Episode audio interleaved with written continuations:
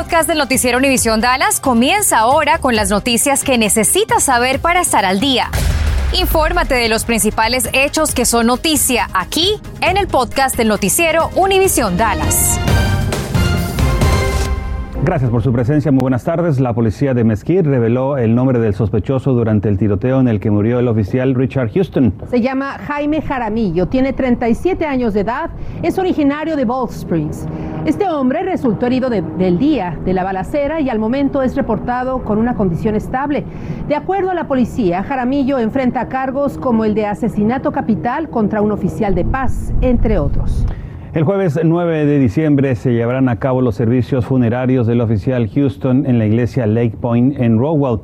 El velorio ahí será de las 10 de la mañana a las 12 del mediodía y la misa a partir de ese momento de las 12 del mediodía a las 2 de la tarde. La familia ha solicitado una ceremonia privada para el entierro. Y nos vamos hasta Bedford. Autoridades acusan formalmente de asesinato a Tracy Walters, de 53 años, por la muerte de Cynthia Cervantes, de la misma edad. La víctima recibió múltiples impactos de bala en el domicilio de la acusada, ubicado en la cuadra 2300 de Windsor Court. Después de que Walters pidiera ayuda al 911, oficiales descubrieron el sábado pasado por la mañana a Cervantes inconsciente con múltiples disparos y falleció después en un hospital de la zona. Walters permanece detenida en la cárcel del condado Tarrant. Muere una víctima de un tiroteo en Dallas. Ocurrió la madrugada del pasado 28 de noviembre sobre el 621 al norte de la calle Hall. Cornelius Williams, de 41 años, fue baleado, transportado a un hospital local, pero se confirmó que murió el sábado anterior. La investigación se mantiene abierta debido a que se desconocen los motivos que llevaron a esta agresión a tiros. Crime Stoppers por lo pronto ofrece 5 mil dólares de recompensa por información. Mire, a pesar de los esfuerzos de las autoridades, continúan aumentando el número de muertes causadas por conductores presuntamente ebrios. Dos personas fallecieron este fin de semana en un accidente que involucró a cinco vehículos. Cintia Cano platicó con la policía de Dallas. Cintia, ¿qué se está haciendo para prevenir estos accidentes?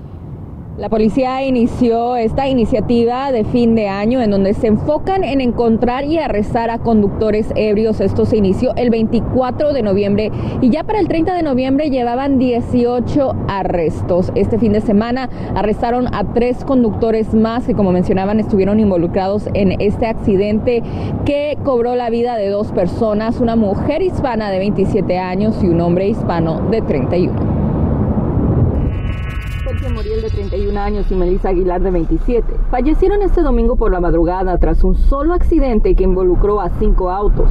En la escena la policía arrestó a Grayson Sai Meuchong de 24 años, a José Salazar Reza de 28 y a Marcellus Brown de 31 años. Todos conducían intoxicados según la policía de Dallas, pero es Marcellus Brown quien enfrenta cargos por homicidio involuntario por intoxicación tras la muerte de las dos personas. En aquellas áreas donde han ocurrido grandes volúmenes de, de, Esta es la época del año cuando la policía ve un incremento en conductores ebrios y en Dallas las cifras ya se han disparado a comparación con el año pasado. En este año hemos arrestado a 1.452 eh, conductores versus el año pasado que solamente se arrestaron 1098, son 354 arrestos más que el año pasado para esta fecha. La policía siempre pide que las personas no tomen y manejen, pero ¿cuál es el consejo para los conductores sobrios? Fernández dice que más que nunca es importante que estén atentos a la vía. Tú estar pendiente a la carretera. Ahí puedes divisar si hay un conductor frente a ti como dije, que está haciendo cambios de carril errático. La Organización de Madres en contra de conductores ebrios también da estos consejos de cómo identificar a un conductor intoxicado para poder evadirlo. Si nota que alguien entra y sale del carril, acelera o baja la velocidad rápidamente sus señalamientos son inconsistentes con lo que hace o si responde lentamente a las señales de tráfico. Es muy probable que esté intoxicado. Se aconseja que se aleje lo más posible de ese auto. Si puede, tome nota del vehículo y el número de placas y llame al 911. También platiqué con el vocero de la Comisión de Bebidas Alcohólicas de Texas. Estos agentes investigan los incidentes mortales que involucran a conductores ebrios. Dice que si los investigadores determinan que un negocio, bar o restaurante siguió sirviendo alcohol a clientes ya ebrios. Podrían ser sancionados con una multa o con un cierre temporal. Si son negocios con varias infracciones, podrían perder su permiso para vender alcohol. Bueno, y el vocero de la Comisión de Bebidas Alcohólicas de Texas, TABC, le pide a las personas que si notan que algún negocio sigue sirviéndole alcohol a personas que ya aparentan estar borrachas, que las reporten a TABC. En vivo desde Dallas, Cintia Cano, Noticias Univisión 23. Tras las rejas se encuentra ya Andrew Martínez, de 18 años de edad, quien es el segundo sospechoso, quien habría participado en la carrera de coches en la que murió atropellada la señora Linda Pearson, de 73 años de edad, el 26 de noviembre en la intersección de las calles Ferguson y Highwood. La semana pasada también fue arrestado Brian Ontiveros, de 19 años de edad, quien fue acusado de correr una carrera causando lesiones corporales y la muerte de una persona. Y un amargo despertar tuvo una familia en la ciudad de Dallas al escuchar el fuerte sonido de los detectores de humo. Su casa se estaba incendiando. Hasta el lugar ubicado en el 8500 de Prairie Hill llegó una cámara de noticias 23. Previamente ya estaban ahí los bomberos sofocando las llamas. De acuerdo a los investigadores, este siniestro comenzó por una falla eléctrica en la toma de corriente del porche delantero de la casa. El incendio destruyó el ático, el frente de la casa y que estaba precisamente sobre la sala y un dormitorio. Estás escuchando el podcast del noticiero Univisión Dallas.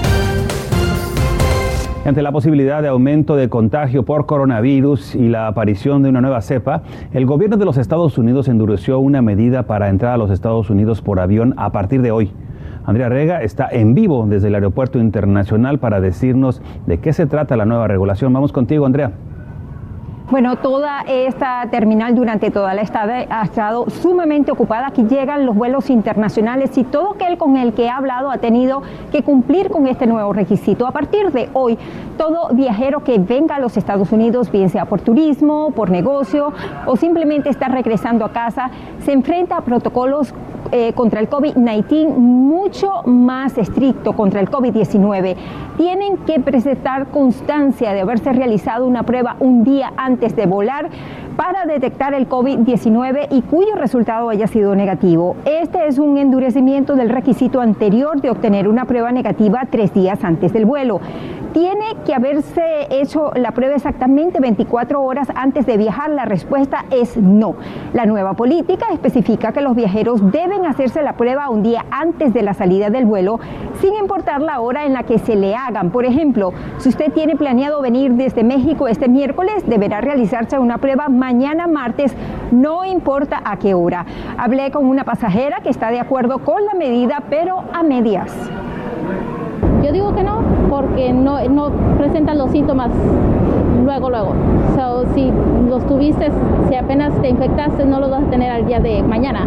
So, tres días pienso que estaría bien para así, you know, que tenga síntomas o algo. Bueno, cualquier viajero mayor de dos años de edad, incluyendo a ciudadanos estadounidenses y personas que están o no están vacunadas. El gobierno busca limitar así la propagación del COVID-19 antes del invierno, cuando el virus, por supuesto, puede propagarse más fácilmente porque muchos estaremos juntos dentro de casa celebrando y, por supuesto, por el descubrimiento de la nueva variante Omicron. Desde el aeropuerto Dallas eh, Forward Internacional, Andrea Rega, Noticias Univisión 23. Así es que ya lo sabe, infórmele por favor a sus familiares. Clay Jenkins, juez del condado Dallas, busca ser reelegido a una cuarta gestión. Noticias 23 habló esta tarde con quien lidera la respuesta a la pandemia en el condado Dallas, la pandemia del coronavirus, y nos dijo que todavía hay mucho por hacer para contrarrestar el impacto de esta pandemia en materia de educación y también para ayudar a los negocios afectados. Además, Jenkins indicó que busca permanecer en el cargo para trabajar en estos objetivos. Escuchemos. Bueno, según el juez Jenkins, van a invertir 130 millones de dólares en mejorar el acceso rápido al Internet para estudiantes, negocios y para todos. Y con la aprobación del proyecto de ley de infraestructura del presidente Joe Biden, señaló que van a invertir en carreteras, senderos y también para aliviar la congestión en el condado Dallas. Y por segunda ocasión en un mes, el Departamento de Justicia Federal demandó al Estado de Texas por discriminar a los latinos y a otras minorías al aprobar nuevos distritos legislativos que solo favorecen a electores anglosajones. El Departamento de Justicia dijo que no es la primera vez que Texas minimiza el derecho al voto de las minorías. The complaint we filed today alleges that Texas has violated Section 2 by creating redistricting plans that deny or abridge the rights of Latino and black voters El fiscal general dijo que esta queja se hace porque Texas ha violado la sección 2 del derecho del voto al crear planes de distribución de distritos que niegan o puentean el derecho de los latinos o de los afroamericanos para votar. La Agencia Federal para el Manejo de Emergencias FEMA otorgó más de 1.470 millones de dólares para ayudar a más de 226 mil personas a cubrir los gastos fúnebres por coronavirus para los, por los fallecimientos ocurridos a partir del 20 de enero del 2020. De esas cifras, a Texas le correspondieron un poco más de 141 millones de dólares para unas 33.850 personas. Y los ladrones siguen un paso adelante buscando mil formas de engañar a la gente para robar su identidad o bien su información financiera. Estos estafadores han encontrado la forma de clonar o duplicar el número de la policía de Dallas y también de otras agencias para tratar de engañarlo. El Departamento de Policía de Dallas nunca llamará a una persona ni le pedirá o exigirá un pago financiero de ningún tipo. Tenga en cuenta que estas llamadas pueden parecer originadas en otros números de teléfono o utilizar diferentes tácticas para obtener información personal. Nunca dé su información personal o financiera. Denuncie este fraude a la página del fbi.gov. Y les tenemos buenas noticias. Bajan los precios de la gasolina en Texas y le comparto el siguiente comparativo en esta gráfica. Mire usted, el precio promedio hoy en Texas eh, por galón de gasolina es de 2 dólares con 91 centavos. Esto representa un centavo menos que la semana anterior y 15 centavos por debajo de los precios registrados apenas el mes pasado. Pero que estas cifras no lo engañen porque mire usted, el precio por galón de gasolina se ubica en un dólar con 7 centavos más que hace un año. Y para fomentar el ahorro de gasolina, de combustible, le tenemos las siguientes recomendaciones. Revise la presión de sus neumáticos. El motor hace más esfuerzos y la presión está baja. También al conducir, mantenga una velocidad constante en su vehículo. Respete el límite de velocidad, evite acelerar y frenar demasiado. Y algo muy importante, no lleve peso innecesario. No guarde en la cajuela cosas que no necesita, ya que a mayor peso es más el esfuerzo para el motor de su vehículo. Tómelo en cuenta. Hola, ¿qué tal? Muy buenas tardes. Simena Zamarrón, jugadora de softball de la Academia de los Texas Rangers y que estudió en la preparatoria Irving Nimitz, viene de conseguir una medalla de plata en los Juegos Panamericanos Junior. Este fue uno de los imparables claves que conectó en el torneo, dándole el triunfo a México, país que representó para lograr la medalla de plata. Ximena es la primera jugadora de la Academia de los Rangers en jugar para una selección nacional. México sumó un total de 172 medallas en los Juegos, terminando en el cuarto lugar. Brasil, Colombia y Estados Unidos fueron los primeros tres de los Juegos que se disputaron en Cali. El equipo de la Cross profesional de Fort Worth, Panther City, tendrá este viernes su primer partido en casa de la temporada. Las Panteras vienen de caer en su estreno durante el fin de semana ante Filadelfia en un partido cerrado, 12 a 11 el marcador final. Su juego inaugural en casa será en el Dickies Arena de Fort Worth contra los Vancouver Warriors. Además, este miércoles la Biblioteca Pública de Fort Worth estará vendiendo equipos de juego de la Cross con la idea de fomentar el deporte. Por su parte, Luka Doncic y Christoph Porzingis formaron parte de la práctica del día de hoy de cara al partido que tendrán mañana los Mavs ante los Brooklyn Nets. Ambas estrellas se perdieron el último juego del equipo por lesión. Porzingis dijo que sí va a jugar, aunque Luca sigue siendo duda. La acción en el American Airlines Center arranca a las 6 y 30 de la tarde. Gracias por escuchar el podcast del noticiero Univisión Dallas. Puedes descubrir otros podcasts de Univision en la aplicación de Euforia o en univision.com diagonal podcasts.